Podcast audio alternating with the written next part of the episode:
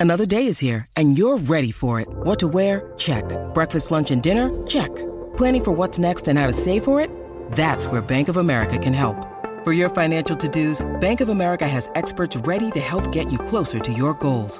Get started at one of our local financial centers or 24-7 in our mobile banking app. Find a location near you at bankofamerica.com slash talk to us. What would you like the power to do? Mobile banking requires downloading the app and is only available for select devices. Message and data rates may apply. Bank of America and a member FDIC.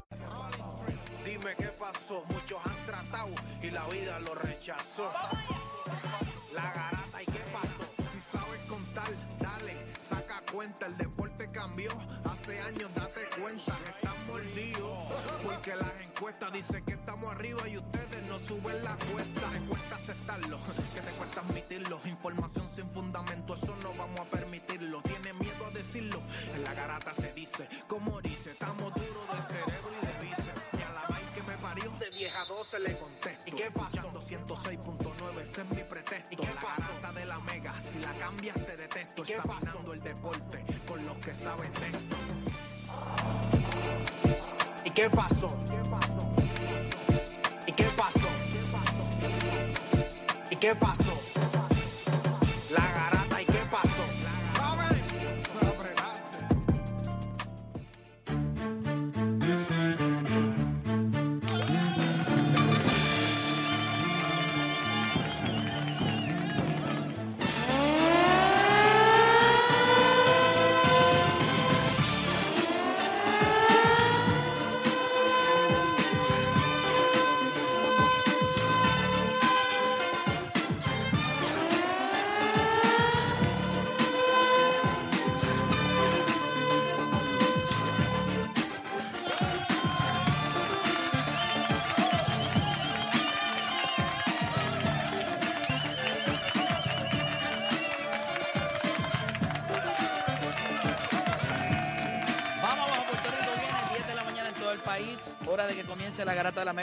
106.9, 95.1.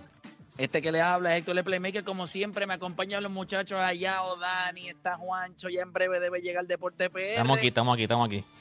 Ay, ahí está Deporte PR. Oye, yo le voy a decir algo. Yo no sé ustedes, pero una primera mitad para olvidar y una segunda mitad que uno dijo, pero ¿qué pasó aquí?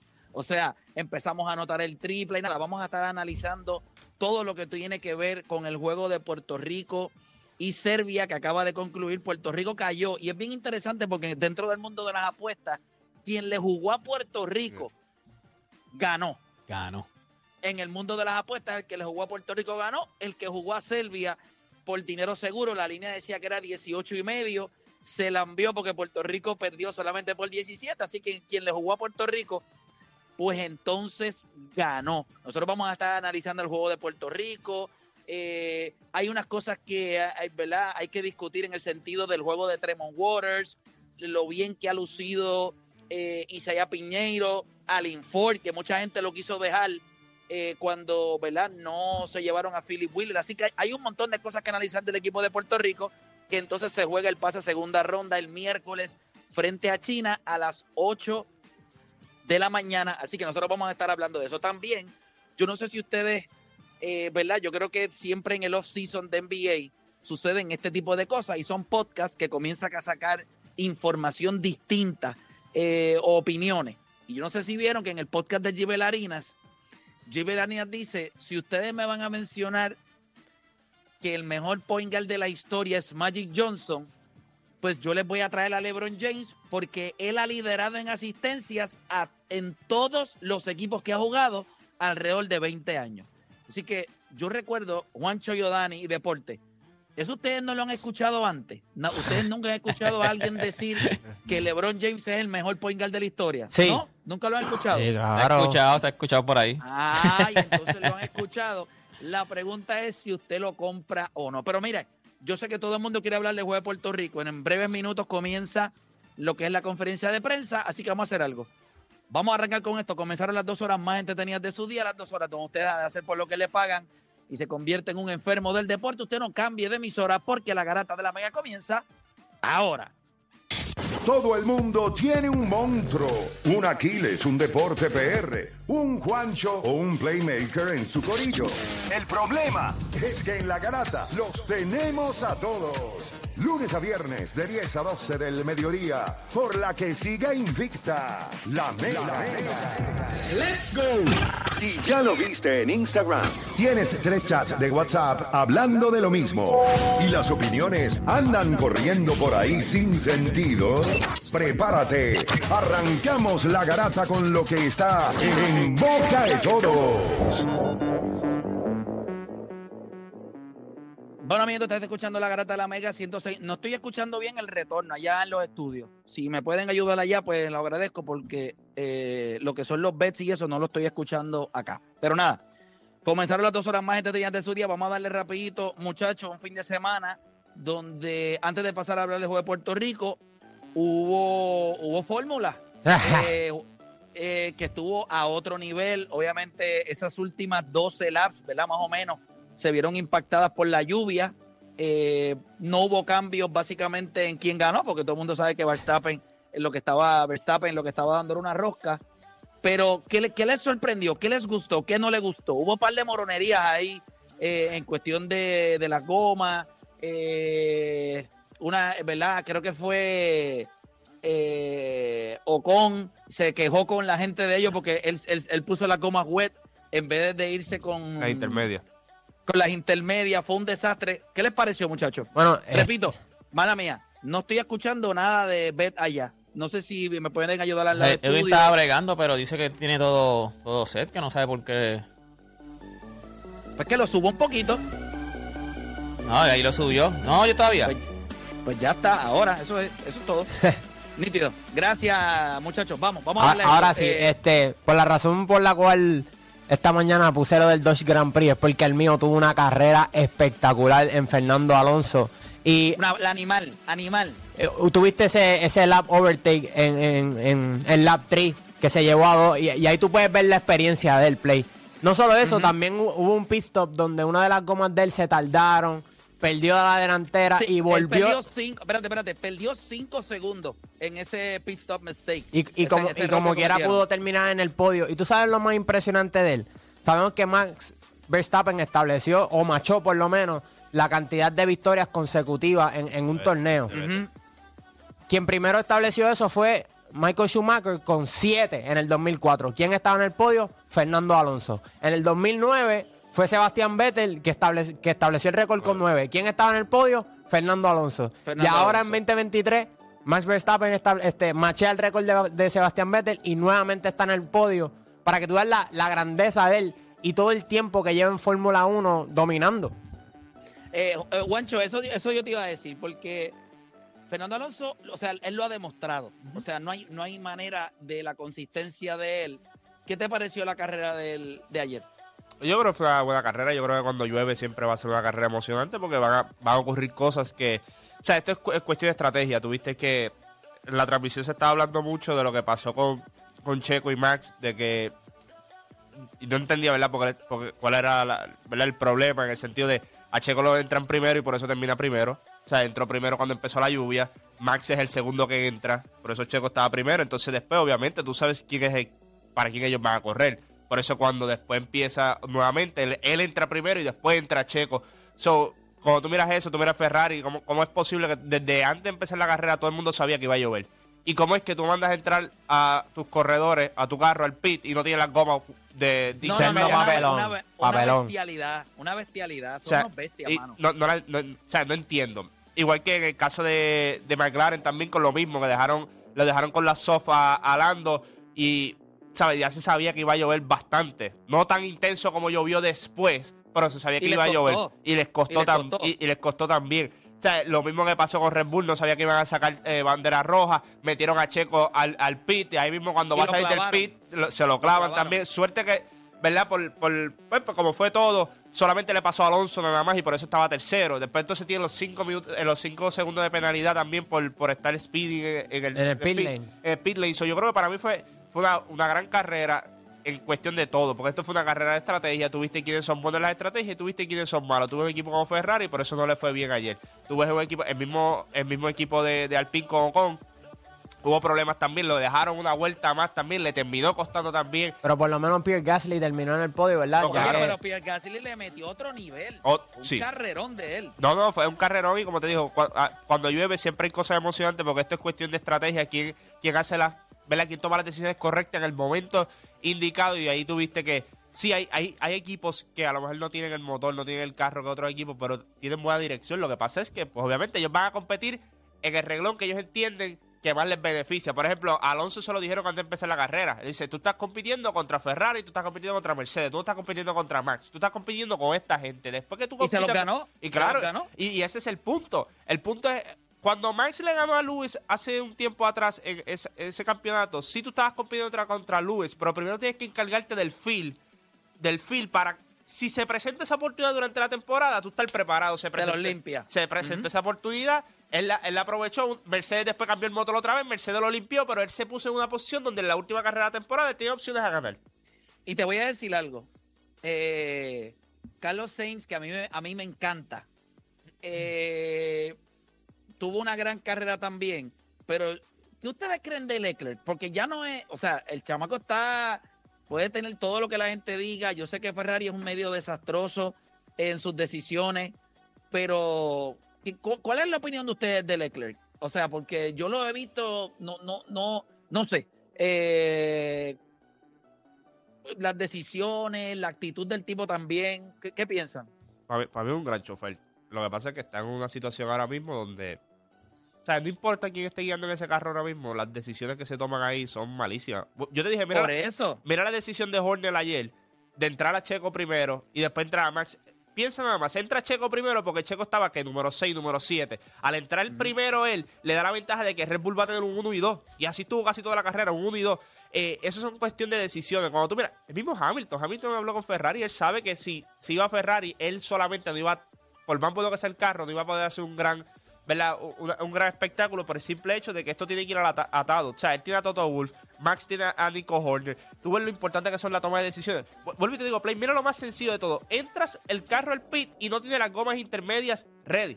O sea, ¿en qué cabeza cabe eso? Tú sabías, eso no fue que el aguacero cayó de momento, no, tú sabías de antemano que iba a llover. Y esas son las decisiones a veces que tú dices. Por eso es que, a la hora de la verdad, Hamilton le dijo que no. Tú estás viendo los problemas que hay con Leclerc, tú estás viendo los mismos problemas que hay con Sainz, porque Sainz Sí, estaba... pero, pero, pero la- ayer fue la primera vez que yo vi como que. Ah, se fue. Se quedó frisado, Play. Se quedó como Carlos Sainz ayer en la carrera. como Ferrari. Pero sí, definitivamente ese equipo de Ferrari, tú sientes que hacen una cosa bien, tres malas, hacen dos bien, cinco malas. Eh, en el caso de Leclerc, yo siento que es un buen corredor, pero no le maximiza el potencial al, al carro, a lo mejor como otros corredores.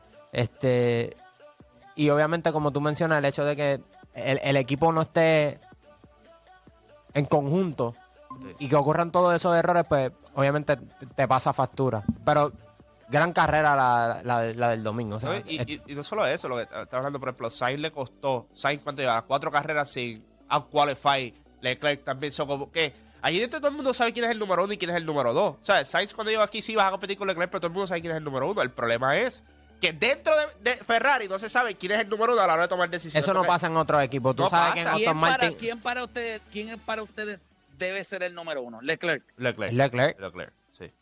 Definitivamente, Leclerc. No hay problema. Eh, muchachos, adicional a eso, va- vamos a hablar un poquito. Eh, vamos a hablar un poquito de lo que vimos del juego de Puerto Rico. Eh, obviamente, Puerto Rico pierde contra el equipo de Serbia, pero una primera mitad desastrosa. Una primera mitad desastrosa.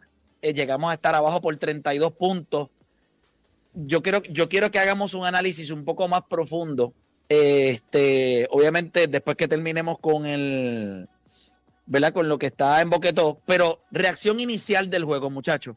Yo sé que, ¿verdad? Hoy no pudimos hacer rewind, eh, porque, y gracias a Dios, ¿verdad? Porque estaba la garata justo después. Hay mucha gente que está conectándose ahora para escuchar. Puerto Rico cayó 94 a 77, dominamos la segunda mitad, eh, cerca de 14, 15 puntos. Eh, pero la reacción de ustedes, de inicio, antes de un análisis, deporte, ¿qué, ¿qué te parece? Pues, mira, mano, yo estaba viendo el juego y de verdad que Serbia es grande. O sea, es un equipo que es grande, juega. como- ellos no se paran nunca. Si tú miras el, mira, mira cómo juega Serbia eh, el baloncesto, la bola no se para en ningún momento. En defensa también ellos están jugando 2-1-2. Y entonces el centro se queda todo el tiempo en el, en el tiro libre. Como es tan grande, puede llegar a casi todos los espacios. O sea, de verdad. Puerto Rico jugó bien la segunda mitad, pero tú ves a Serbia jugando y es un baloncesto bien organizado y son tipos bien grandes. O sea, cualquiera le hacía Guarales caballo, pero era demasiado, se veía bien pequeño hoy. O sea, se veía bien pequeño y cada vez que, que se, se quedaba en una esquina lo venían a doblar y los tipos eran demasiado de grandes, hacía un tenover porque el pase él no veía para dónde pasaba. Pero en esa segunda mitad me, me sorprendió. O sea, nosotros nos pusimos por 10 puntos. O sea, yo dije, esto se acabó. Y de momento, espérate, estamos por 10 puntos. Yo creo que después ellos pidieron tiempo y vamos a recogerlo otra vez y vamos a, a jugar baloncesto otra vez. Eh, o Dani. Eh, este juego fue eh, igual, pero distinto a la misma vez del primero, porque en el primer juego nosotros tuvimos un spark ofensivo y después en, en la segunda mitad fue que apre- apretamos defensivamente. En este juego fue al revés. Este, fue en la segunda mitad cuando tuvimos ese spark ofensivo, metimos 31 puntos en el tercer quarter. Obviamente ellos también le van a bajar porque tienen una, una Ventaja de ventaja 30. ba- bastante significativa. Sin embargo, yo creo que nos encontramos en una gran posición ahora mismo rumbo contra China, ya que China jugó contra Sudán del Sur y jugó contra 20. Serbia, pero no, no le han metido más de 70 puntos a ninguno de los dos equipos. Nosotros sí. Así que eso, eso es una buena señal rumbo a, a este tercer juego. Definitivo, Juancho. No, yo creo que cuando tuviste la primera mitad, un primer quarter, no la primera mitad, el primer quarter fue des- desastroso. Desastroso. Yo creo que empezamos a jugar guerrilla allí, como si estuviésemos allí en el viejo San Juan. Este, y yo creo que ese era el mayor problema. Cuando tuviste en la segunda mitad que la, cosa apretó un poquito, fue cuando empezaron a mover el balón. En la realidad, tuviste a Piñero ahí, tuvo canasto. Tuviste a Jalín Ford después que tuvo canasto. Tuviste al mismo Jordan Howard. O sea, tuviste otros jugadores involucrados. Porque si vamos al one-on-one basketball, ese no es el juego de Piñeiro, ese no es el juego para tu involucrar a Alin Ford, ese no es el juego para tu involucrar ni siquiera al mismo Steven Thompson. O sea, estos tipos son tipos que tú le tienes que llevar el balón en las posiciones correctas. Y si tú estás jugando one-on-one basketball, le vas a llevar la, la bola con dos segundos en el shot clock o tres segundos, pues claro que va a ser un mal intento. Entonces ahí te cogen el fast break y te van a clavar. Y esa es la realidad, porque hoy no hubo tanto turnover comparado con el juego de Sudán. Pero la- estabas fallando muchos tiros, rebotes largos, le das oportunidades fáciles al equipo de Serbia. O sea, cuando tú miras, tú, tú miras el juego de hoy, ¿verdad? Que lo vamos a discutir más, más adelante, qué pasó en la segunda mitad, a pesar de estar por 10 abajo, pudimos haber hecho un push más grande, pero volvieron a jugar el mismo baloncesto que los metió en el hoyo en, la- en el primer quarter. Sí, yo creo que yo creo que ese fue el problema. Nosotros vamos a estar hablando sobre esto ya mismito y vamos a tener a Wilfredo Cubero también con nosotros. Vamos a tener audios de Jordan Howard y vamos a tener audios de Isaías Piñeiro eh, para porque ya terminó la conferencia de prensa allá en Filipinas, así que le vamos a dar la bienvenida a él en breve. Pero de verdad que el, el- o sea, creo que en, en gran parte me gustó lo que Puerto Rico demostró en esa segunda mitad. O sea, ¿ustedes escuchan ese ruido? Sí, ahora sí, como que se oye como un gramo o algo así. Sí, lo que pasa es que, pues... eh, Pero se oye bien bajito, eh, no, no es que moleste, o sea, se oye bien bajito. Ah, pues perfecto, perfecto. Pues, o sea, yo creo que el equipo de Puerto Rico encontró, encontró algo de ritmo en esa segunda mitad. Me gustó mucho. O sea, yo, todas las personas que criticaron a Alin Ford, toda la gente que crit- criticó A Piñeiro. eh, a, a Arnaldo Naldo Toro. Toro, a Piñeiro. O sea, yo, yo fui el de los que le dije a ustedes que uno de los jugadores que más me gustaría que le dieran la oportunidad en este equipo de la selección es a, a Arnaldo Toro. Y en un juego hoy donde se tenía que crecer, yo creo que hizo todas las cositas bien. Hizo buenas cortinas, fue a los rebotes, nos consiguió segundas oportunidades. ganó sus minutos. Sí, sí, sí, sí, lució bien, lució O bien. sea, yo creo que ha lucido muy bien y se merece esos minutos contra la selección de China. Arnaldo Toro es un chamaco, no sé, mano, hay algo que me, me gusta mucho de su juego. Eh, y obviamente le ha tenido que bregar con lesiones y cosas así, pero estoy seguro que, que lo que estamos viendo de él pues es positivo. Recuerden, nosotros somos un equipo joven, somos un equipo que tenemos unas expectativas. ¿Cuál es la expectativa de Puerto Rico? Llegar a la segunda, mi- llegar a la segunda parte La segunda de este torneo. Ya después de que nosotros lleguemos a la segunda ronda, yo creo que la misión principal ya está.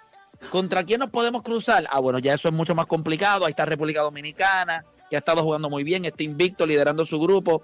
Obviamente yo no creo que ellos han enfrentado a un equipo como Serbia en lo que va de este torneo. Creo que nosotros le jugamos. Gente, nosotros perdimos por 17 con un con un equipo que aunque no tiene a Nicolás Jokic, Un powerhouse. es- es- este equipo es un powerhouse. O sea, este equipo le dio a China de 30. Eh, yo estoy contento. O sea, yo obviamente no me gusta perder, pero esto es una derrota que tú dices, ok, pudimos haber hecho un mejor juego. La primera mitad fue un desastre, pero la bola no se metió. Decidió meterse en la segunda mitad, así que... Es lo que tú dices, yo creo que cuando, cuando tú dices que te molesta perder, pero cuando tú ves el juego como tal, lo que tú dices, viste un Arnaldo Toro que viste cosas positivas. Viste a un Isaiah Piñero que por el segundo juego consecutivo, Piñero mete positivo. bola. Piñero Claro. mete bola, ¿viste? Ese, ese, él mete esa yompita, se quita la pintura como si fuera una, una, una guira, ¿viste? O Y sea, ves a Lee Ford que también juego positivo. Ves a un Jordan Howard que tuvo otro juego positivo nuevamente. Tuviste a George Conley nuevamente en el lado defensivo, todo lo que puede hacer y todo la, la importancia de él y que no se mete en problemas de foul. A pesar de que hoy tuvo uno que otro foul, pero no se mete en problemas de foul. So, es como tú dices, yo creo que tú ves cosas positivas dentro de la derrota. lo que me Puerto, gusta- Rico, Puerto Rico. Dale, este, dale. No, no, que, que lo que me gusta de, de lo que he visto es que rumbo a este último juego, el destino está en nuestras manos todavía. Sí. No, no fue como en las ventanas, que era que pues, aquel tiene que perder por Sí, 12. todavía, pa- si nosotros le ganamos a China, ya aseguramos la claro, segunda, y- para la segunda ronda. Y, y, si, y si tú me preguntas a mí, que obviamente los tenían perdiendo todos los juegos, pero que pasaran de esta manera, porque una cosa es pasar con los triple empates, y vas- pero pasar de una manera sólida, Si nosotros, ganando dos todavía partidos. nosotros tenemos el destino de ganarle a China y ya ganamos segunda Eso, ronda. Para eh, mí eh, me gustó mucho de Puerto Rico que o sea, seguimos batallando contra Sudán del Sur. Llegó un momento en que ellos no, estaban ganando como por... Por, Por 10, por 10. pues, eh, die- no, no, pero no al final. A mitad de juego ellos llegaron a, a ganar por 13, 14 puntos que yo dije, diantre, se nos despegaron. Y volvimos otra vez y en el cuarto cuarto volvimos a estar abajo y volvimos otra vez. O sea, y ahora mismo contra Serbia estábamos de 30. Que yo dije, ya, esta gente van a meter a- al banco, vamos a tratar de no, no perder por mucho porque no es por, por aquí hay goal average. Pero volvieron a batallar y volvimos a estar en juego. O sea, no, o sea, Puerto Rico ha batallado en estos dos, que, jue- dos- que- dos juegos. que- eso fue lo que China no hizo. O sea, China dio a los dos juegos a perder y dijo, olvídate de esto. Yo, yo realmente no, no sé cómo tú no los diste a ganar ningún juego. Y te lo digo honestamente. O sea, eh, Bien, cuando tú defiendes, Ah, tú no sí, quieres- Odani. O sea, Odani no dio, y yo no, no entendí, bueno, ¿verdad? Cada cual hace la predicción que quiera. Pero casi siempre Odani, cuando son los de él, como lo vieron con los Philadelphia Phillies, y cuando es Puerto Rico, pues él eh, pesimista. Yo creo que este equipo de Puerto Rico defiende. Este equipo de Puerto Rico, es verdad que tenemos, eh, tenemos problemas eh, ofensivos en muchas ocasiones, pero me gusta todo lo que veo, excepto el capitán del barco en cancha. Yo tengo serios problemas ahí, eso lo podemos discutir eh, luego. Con Water, con Water. Eh, pero sí, tengo serios problemas con él. Pero serios. O sea, ya no son. No es, no es ni broma, ni me siento cool, no, no. Nada. Pero nada, seguimos hablando del mundial. Francia ha hecho el ridículo. O sea, el ridículo más grande de este torneo se llama Francia. Definitivamente. sí, mano. Ay, mi madre. Y Uno de los Powerhouse también, era uno de los favoritos. O sea, Francia fue con, con, con, con sus caballos. Sí, mano. Con Gobert, con, con eh, Fournier, Fournier, y Batum. Y Batum. Batum. Ahí- y Para- Batum. Acuérdate, hace, hace cuatro años fue, ¿verdad? Que ellos le ganaron a Estados Unidos, que Gobert tuvo 21 y 16, Fournier estaba on fire del triple. Incluso Frank Nilikira este, metió más puntos que Jalen Brown. Pero ya, ya han pasado cuatro años también, que estos tipos no, no son los mismos. Y algo que les va a pasar, eh, el escrutinio en Francia es duro, porque cuando ellos ganan, todos ellos son franceses, pero cuando pierden, ah, no, ellos son africanos nacionalizados, porque siempre hacen lo mismo. O sea, cuando ganan, los ponen en la gloria, pero, pero cuando pierden, esos son africanitos que, que, que les dimos si el lo- privilegio. pero eso es para, eso es para que la gente se dé cuenta que eso pasa en todos los países del mundo. El fanático es malagradecido. El fanático es un es malagradecido. O sea, no, no van a entender. Ahora, el problema es que el esfuerzo de ellos no ha estado. No han ejecutado bajo presión, los han sacado de cancha. O sea, wow, qué manera de hacer el ridículo de este equipo. Y eso es para que ustedes también vean el nivel de competencia el que estos equipos se enfrentan en mundiales. O sea, han faltado un montón de jugadores y esa es la verdad.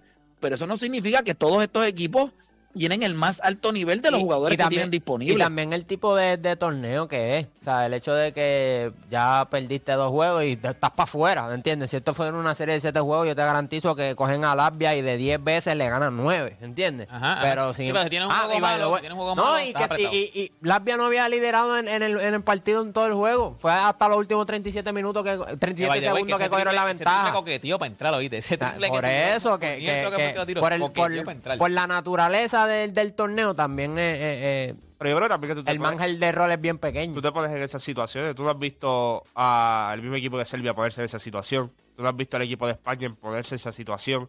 Sea, yo creo que también como equipo tú tienes que ejecutar. Si tú ejecutas y haces lo que tienes que hacer, tú eres mejor que el otro equipo. Se supone que tú en los últimos 37 segundos no estés batallando. Así que hizo, ok, como dijo Deporte, ¿qué hizo Serbia? Pidió un timeout y nos dio un marronazo. Ya está, eso es lo que tú haces. Si tú eres un equipo bueno, sabes lo que estás haciendo, eres estructurado, tú vas a coger el otro y no es que vas a tener noches eh, fáciles. Pero tu ejecución, cuando tú la veas en papel, vas a decir, no, papi, no había break. Eh, con este equipo de Francia, no había hustle play, de- tiros erráticos, ah, O defensivamente. sea, ellos se veían, se veían en cruz control.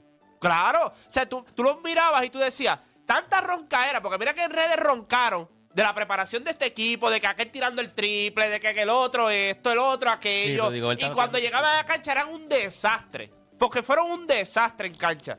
Esa es la diferencia de estos otros equipos. Cuando tú miras ahora a Serbia, y te digo, pidieron un timeout, nos dieron un marronazo. Eso es lo que se supone que hicieran. Ya está. Sí, tenemos, tenemos, vamos a hablar de eso en breve. También vamos a hablar de República Dominicana. Nuestros hermanos de República Dominicana metieron un sablazo. Obviamente se alzaron con la victoria, le ganaron Italia ayer 87-82, pero Cal Anthony Tau y Andrés Feliz lo que tiraron fue macramé.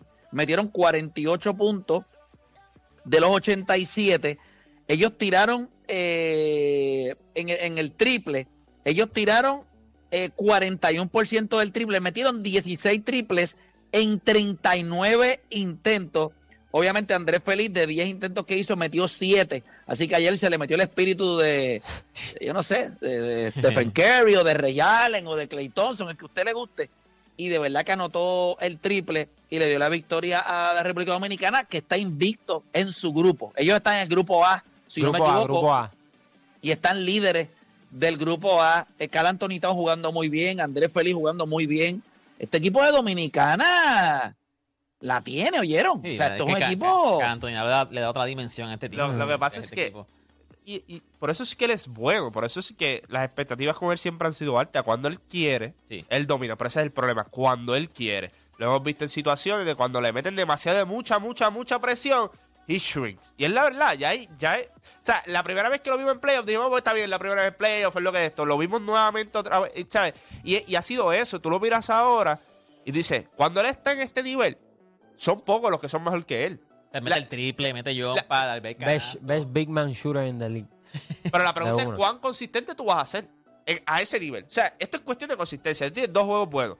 ¿Cuántos son? Le faltan cinco juegos más, seis si quieres ganar el título. O sea, es consistencia. Si puede tener este nivel, eh, Dominicano no tiene por qué mirar a los demás y decir, ah, no podemos competir. No, no mira el equipo que tiene. Sí, como está definitivo. Towns. Mira, voy a darle algunos de los resultados eh, que ahora mismo el equipo de España le está dando por 8 en el halftime a Brasil, 50 a 42. Obviamente, como ya le dijimos, Puerto Rico perdió contra Serbia 94 a 77 y Estados Unidos Por 31 le está dando una rosca. Eh, bueno, yo tengo, Ve- sí, por por ve- 31. 107 Ahora mismo a Grecia. 76. No, le, le está dando Eh, ahora, le está dando por 29 ahora. Ah, pues metieron un Es bueno, sí, pero, pero Estados Unidos, yo no sé, pero o sea, ellos han hecho lo que, lo que tienen que El hacer. equipo O sea, C, como Estados dijeron Unidos- aquí los que llamaban. No, el equipo C de Estados La Unidos. verdad. Chacho. ¿Verdad? Lo que pasa es que el talento de ellos No, con el. No, C no, ellos ganan. Yo le dije a ustedes, ellos van a entrar como el talento C y cuando ustedes lo vean van a terminar diciendo, ah, Yo, que yo dije B+, estos B+, tipos- B+. Para, mí era un, un B, pero yo sabía que ellos iban a Es que, dominar este torneo. para ser claro, este muchos de los tipos que están ahí van a ser All NBA. Por o sea, eso. no es como que. ay, pero por eso es que te estoy diciendo, esas son, o sea, eh, cuando tú miras ese roster, gente, ahí hay caballos. O sea, yo no, o sea, Eso habla más no de hay Estados break. Unidos. en El resto del mundo, el resto del mundo no tiene break. Yo se lo he dicho a ustedes, la gente dice que la brecha se ha cerrado. Es mentira. Esto es- no es un equipo C. Esto es un equipo joven. Exacto. Este es el talento A de los chamaquitos. Y ustedes están viendo esto, gente. Eso y sin, O sea, contar, yo lo- y sin contar que faltan chamacos jóvenes ahí también. O sea, esto, es, Ah, no, esto- claro. esto es una pincelada. Ahora yo te voy a decir algo. Austin Reeves lo que está tirando es una peste. Sí. Lo que está sí. tirando es como una peste. bestia. Eh, Sí. Austin, you're him. Bueno, mira, Está bien, cuando vale. ustedes miran, yo creo que donde más débiles ellos están es en Point Guard, que pudieron haber tenido un Jamorant, o pudieron haber tenido pues, le falta otro- la- el respeto a Halliburton, ¿verdad? Ah, no te, te lo pongan tan malo. Sí, los poingales no están, o sea, no son los tipos de Aaron Fox, o sea, esos son los tipos. Chicos, son- también en Poingal, también en No, Gal, mano, o sea, ellos tienen mejores versiones que esto. Ahora, cuando tú miras a Jaren Jackson, Anthony Edwards, que usted, sea, este tipo dice, ven acá, ¿qué es lo que está pasando aquí? Eh, Hay un revolú, dame la malita bola acá. Me- metiendo el triple como si fuera Kevin Durant, driveando, lockdown defense al otro lado. O sea, yo Austin, quiero you're him. Austin, you're him. Haciendo el acento filipino, el infeliz. Qué Sí, eso- infeliz.